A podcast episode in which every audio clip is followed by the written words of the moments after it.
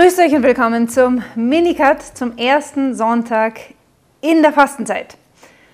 An diesem Sonntag geht es natürlich an allererster Stelle um Jesus Christus, aber auch um denjenigen, den zu besiegen und aus dessen Macht zu befreien er gekommen ist, uns zu befreien er gekommen ist, nämlich den Satan.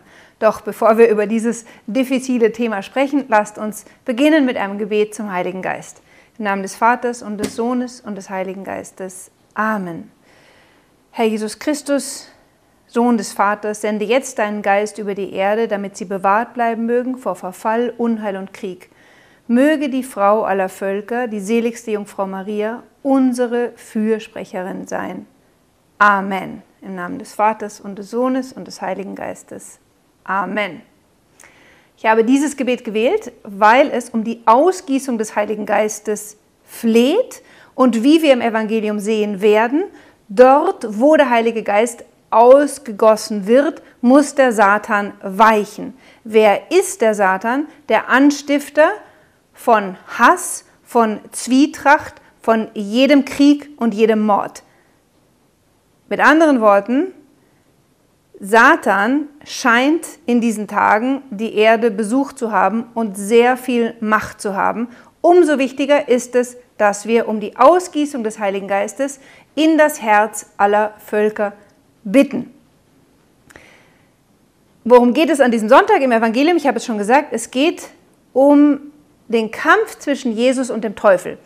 Wir sind im Lukas-Evangelium, Lesejahr C, das ganze Jahr ist aus dem Lukas-Evangelium, und wir sind zurück im vierten Kapitel, wo es heißt, dass Jesus direkt nach der Taufe, und das ist ein wichtiger Hinweis, denn das gehört zusammen, erfüllt vom Heiligen Geist, kehrt Jesus vom Jordan zurück und er wurde vom Geist in die Wüste geführt, 40 Tage lang und wurde vom Teufel in Versuchung geführt. Der Heilige Geist selber ist es, der auf Christus herabgekommen, Christus bedeutet der Gesalbte, also der Heilige Geist, der auf Jesus herabkommt und ihn damit zum Christus macht, zum Gesalbten, zum Messias, führt diesen Messias direkt ins Hauptquartier des Teufels, wie die Wüstenväter sagen würden, um ihn dort aufzusuchen und dort durch sein Fasten, sein Gebet und in einem wahren Zweikampf zu besiegen. In diesem Evangelium wird wie in einem Brennglas zusammengefasst, was die ganze Mission des Messias ist. Und was die Mission des Messias ist, das lernen wir schon aus dem Alten Testament, auch wenn es dann in Jesus eine Erfüllung bekommt, die wir uns allein von dem Vorausbild des Alten Testaments so nicht hätten vorstellen können. Jesus offenbart dann aber, was die eigentliche Mission des Messias ist nämlich nicht, wie im Alten Testament vorausbedeutet, das Volk Gottes von seinen irdischen Feinden zu befreien, also zum Beispiel vom Pharao Ägyptens oder den Babyloniern oder den Philistern. Das alles sind nur Vorausbilder oder Sinnbilder für den eigentlichen Feind der Kinder Gottes, der ein unsichtbarer Feind ist, ein Geistwesen, der in der Schrift Satan genannt wird, das heißt Widersacher oder auch Diabolos, griechisch für Satan und auf Deutsch Teufel genannt. Die ganze Heilige Schrift ist ganz eindeutig und sonnenklar, dass es von Anfang der Menschheitsgeschichte an ein geistiges Wesen gibt, einen ursprünglich guten Engel, der in freier Entscheidung sich gegen Gott entschieden hat und damit zum Ursprung alles Bösen wurde und dass dieses Geistwesen, das uns Menschen an Kraft um ein unendliches Überlegen ist, weil es ein reines Geistwesen ist und wir nicht, von Anfang an der Menschheit verführt dieses Wesen den Menschen und versucht ihn von Gott und vor allen Dingen von der Beobachtung der Gebote Gottes wegzuführen. Warum macht dieses Wesen das? Weil dieser Satan der ursprünglich gute Engel in seinem Sturz in den Hass verfallen ist und wir Menschen, sage ich ein bisschen salopp daher, sind ihm, glaube ich, eigentlich ziemlich wurscht. Wir Menschen einfach nur als Menschen. Aber er weiß, dass wir Gottes Lieblingsgeschöpfe sind. Und vor allen Dingen weiß er, dass Gott selbst Mensch geworden ist. Und der Satan kann Gott nichts anhaben. Denn auch wenn er uns Menschen an Kraft überlegen ist, er ist trotzdem nur ein Geschöpf. Das heißt, Gott ist tatsächlich unendlich, unendlich, infinit stärker als der Teufel. Also jemand hat mal ein Beispiel benutzt, das ich ganz hilfreich finde, aber es reicht nicht aus. Stellt euch den größten Wolkenkratzer vor, den es auf diesem Globus gibt. Und das ist Gott. Im Vergleich dazu ist der Satan so groß wie eine Ameise. Ja, also im Vergleich zu Gott hat Satan überhaupt keine Kraft.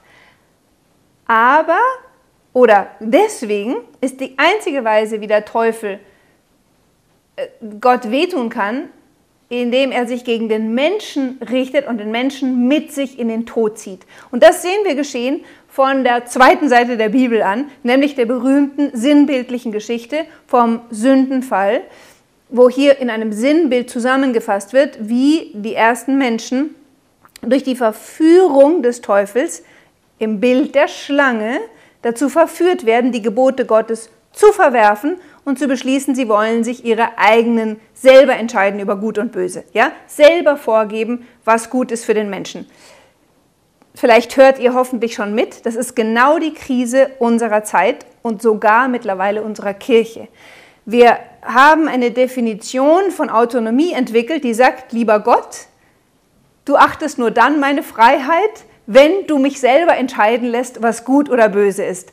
Ob ich mit ob ich eine Frau heirate oder einen Mann, ob ich ein ähm, Kind abtreibe oder nicht. Soweit sind wir Gott sei Dank noch nicht ganz, aber es gibt diese Tendenzen in manchen Bereichen von der Kirche. Wir brauchen das nicht durchbuchstabieren, ihr seht, was los ist. Wir leben in einer Gesellschaft, also wenn wir über den Rahmen der Kirche hinausgehen, in der wir die Gebote Gottes mit Füßen getreten haben. Und hier wiederholt sich auf globaler Ebene das Gleiche, was in dieser sinnbildlichen Geschichte von Genesis 3 passiert ist. Der Mensch sagt Gott, lässt Gott einen guten Mann sein und sagt, die Erde ist mein, ich will selber entscheiden, was gut oder schlecht ist für mich. Dass der Mensch das aber gar nicht kann, versteht er nicht, beziehungsweise liegt daran, dass wir vergessen haben, dass wir nicht unsere eigenen Schöpfer sind sondern dass Gott uns geschaffen hat. Und in diesem Wort Gottes an Adam und Eva, von allen Bäumen des Gartens darfst du essen, doch von dem Garten in der Mitte darfst du nicht essen, denn wenn du davon isst, wirst du sterben, wird angekündigt, wird angedeutet, dass wenn wir uns entscheiden und nicht nach den von Gott geschenkten, offenbarten Regeln der Sittlichkeit zu leben, wir unseren eigenen Tod herbeiführen. Und das ist das Interesse des Satan. Deswegen sprechen die Kirchenväter davon, dass die Schlange, der Satan, in der Schrift auch der Drache genannt, den Menschen verführt hat, seinen eigenen Tod zu essen. Und jetzt sehen wir vom dritten Kapitel der Heiligen Schrift an bis zum allerletzten einen kosmischen Zweikampf sich entfalten zwischen dem Satan und seinen Anhängern und den Kindern Gottes. Was macht Gott? Er will uns unsere Würde zurückschenken, wird Mensch und nimmt als Mensch diesen Zweikampf auf. Er macht also das wieder gut, was Adam und Eva gefehlt haben, indem sie den Versuchungen der Schlange erlegen sind. Jetzt wird Gott Mensch, ist in Jesus Christus der neue Adam, geht in die Wüste und stellt sich direkt in diesem Zweikampf den Versuchungen des Teufels und im Gegensatz zu Adam bleibt er stark. Wie macht er das? In der Kraft des Heiligen Geistes. Versuchung und Taufe hängen direkt miteinander zusammen. In der Taufe empfängt die Menschheit Jesu die Fülle des Heiligen Geistes und von diesem Geist gesalbt geht er in die Wüste und besiegt den Teufel. Das habt ihr vorausgebildet im Alten Testament an dem fast ersten Messias, den Gott Israel geschenkt hat. Der erste Messias ist Saul, der ist aber ein bisschen eine Katastrophe. Und dann schenkt Gott dem Volk einen Messias nach seinem Herzen und das ist der König David. Und was macht der David als allererstes, nachdem er seine Salbung empfängt durch den Samuel? Er ist noch ein kleines Kind. In der Salbung Gottes geht er in das Lager der Philister und besiegt den Goliath. An dieser Handlung des David wird deutlich, was ein Messias zu tun hat. In der Salbung des Geistes den Feind besiegen. Genau das macht Jesus. Er empfängt die Salbung, er geht hinaus und konfrontiert den Feind und besiegt ihn. Und dann geht er auch ein bisschen ähnlich wie David durch das ganze Land und schmeißt die Feinde raus. Bei David waren das die Philister. In Jesu Fall sind das die Dämonen, die er in den verschiedenen Exorzismen austreibt, bis er dann am Kreuz, das Evangelium endet mit den Worten, daraufhin ließ der Teufel für eine gewisse Zeit von ihm ab. Am Kreuz wird Jesus die letzte Versuchung des Teufels bestehen müssen, wenn er nämlich da hängt, ganz schwach, und der Teufel ihn nochmal versucht, seine göttliche Macht in Anspruch zu nehmen und zu beweisen, dass er Gott ist. Und dreimal wird ihm durch Menschen die Versuchung gesagt, wenn du der Sohn Gottes bist, wenn du der Messias bist, wenn du der König Israels bist, wenn du der Gesalbte bist, dann steig herab vom Kreuz und rette dich selbst. Hätte Jesus das getan, dann hätte er nicht die Erlösung bewirkt, die er in seiner Gottheit beschlossen hatte zu wirken, nämlich an unserer Stadt wieder vollkommen Sohn zu werden, sich vollkommen dem Vater zu überlassen. Deswegen sagt der Vater, Vater, in deine Hände lege ich meinen Geist. Er muss nichts beweisen. Er glaubt 100% an seine Sohnschaft, er glaubt 100% an seine Salbung und er vertraut sie allein dem Vater an. Und in diesem Akt des totalen Sohnesgehorsams macht er das wieder gut, was Adam und Eva gefehlt haben. So, was hat das jetzt mit uns zu tun? Jesus hat am Kreuz den Teufel besiegt, aber wie die ganze Heilige Schrift und die Tradition der Kirche lehrt, dieser Sieg muss von der Kirche appliziert werden. Der Herr schenkt der Kirche seinen Sieg, der Herr schenkt der Kirche den Heiligen Geist, in dessen Kraft sie jetzt das Reich Gottes ausbreiten soll, durch die Verkündigung der Umkehr, durch die Vergebung der Sünden, durch das Taufen zuallererst. Ja?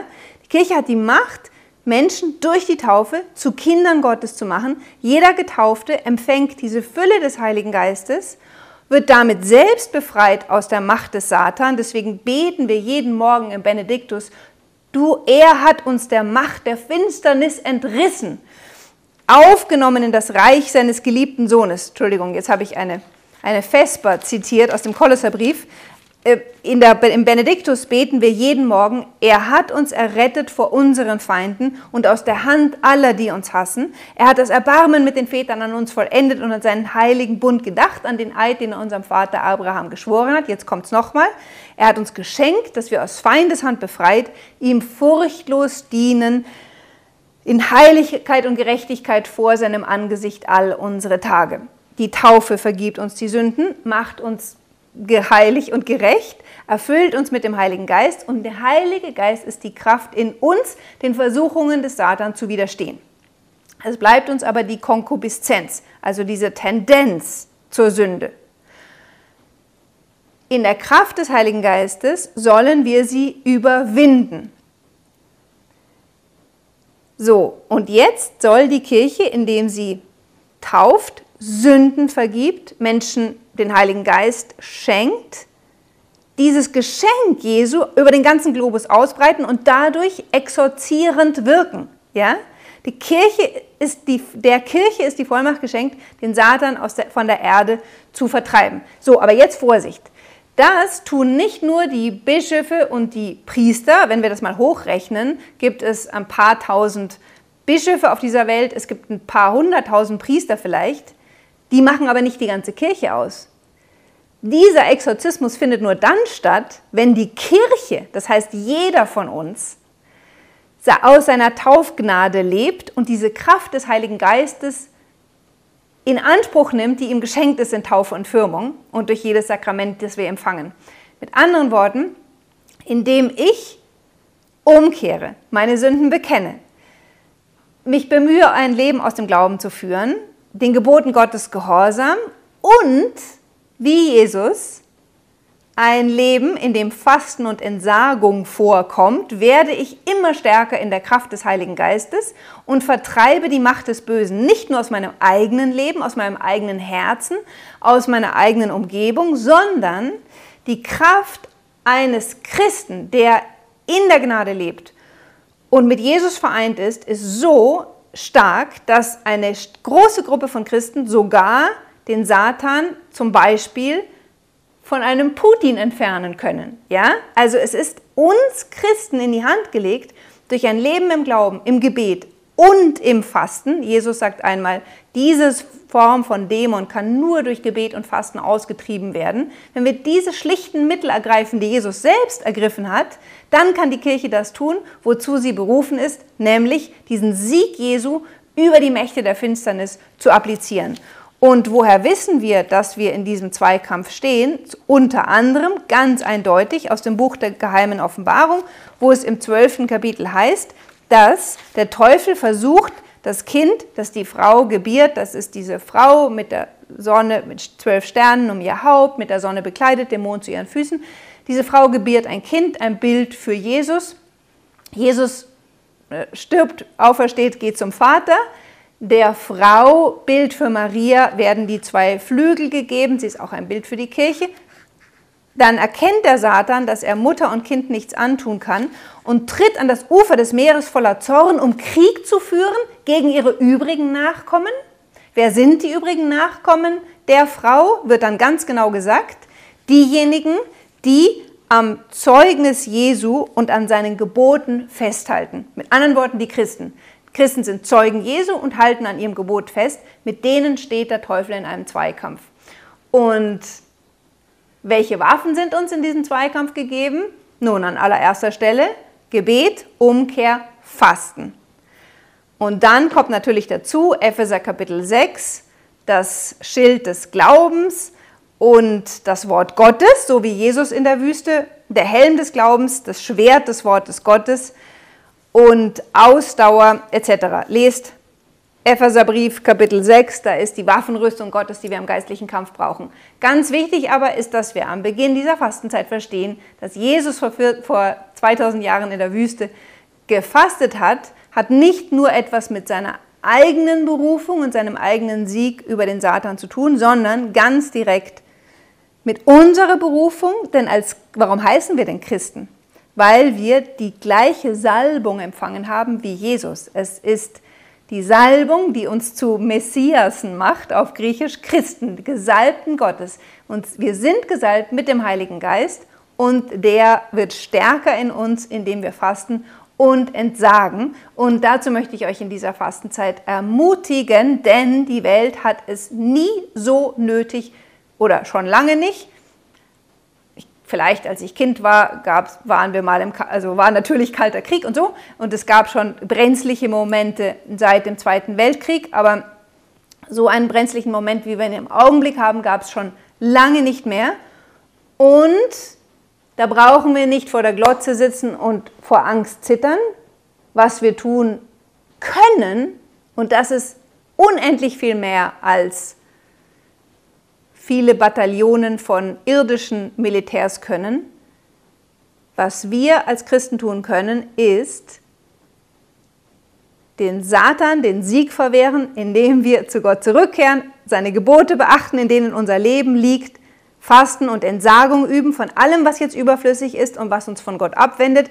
Und liebe Leute, das dauert ja nur sechs Wochen, das wird man wohl noch überstehen. Und danach werden wir schauen, wie stark wir im geistlichen Kampf und Leben sind, um weiterzugehen.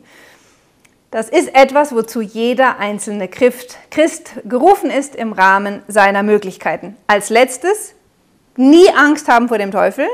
Wenn du nach den Geboten Gottes lebst und regelmäßig beichtest und die Eucharistie empfängst, brauchst du keine Angst vor dem Satan haben, denn wie der heilige Johannes im ersten Johannesbrief Kapitel 4 Vers 4 sagt, er, der in uns lebt, ist stärker als der, der in der Welt ist.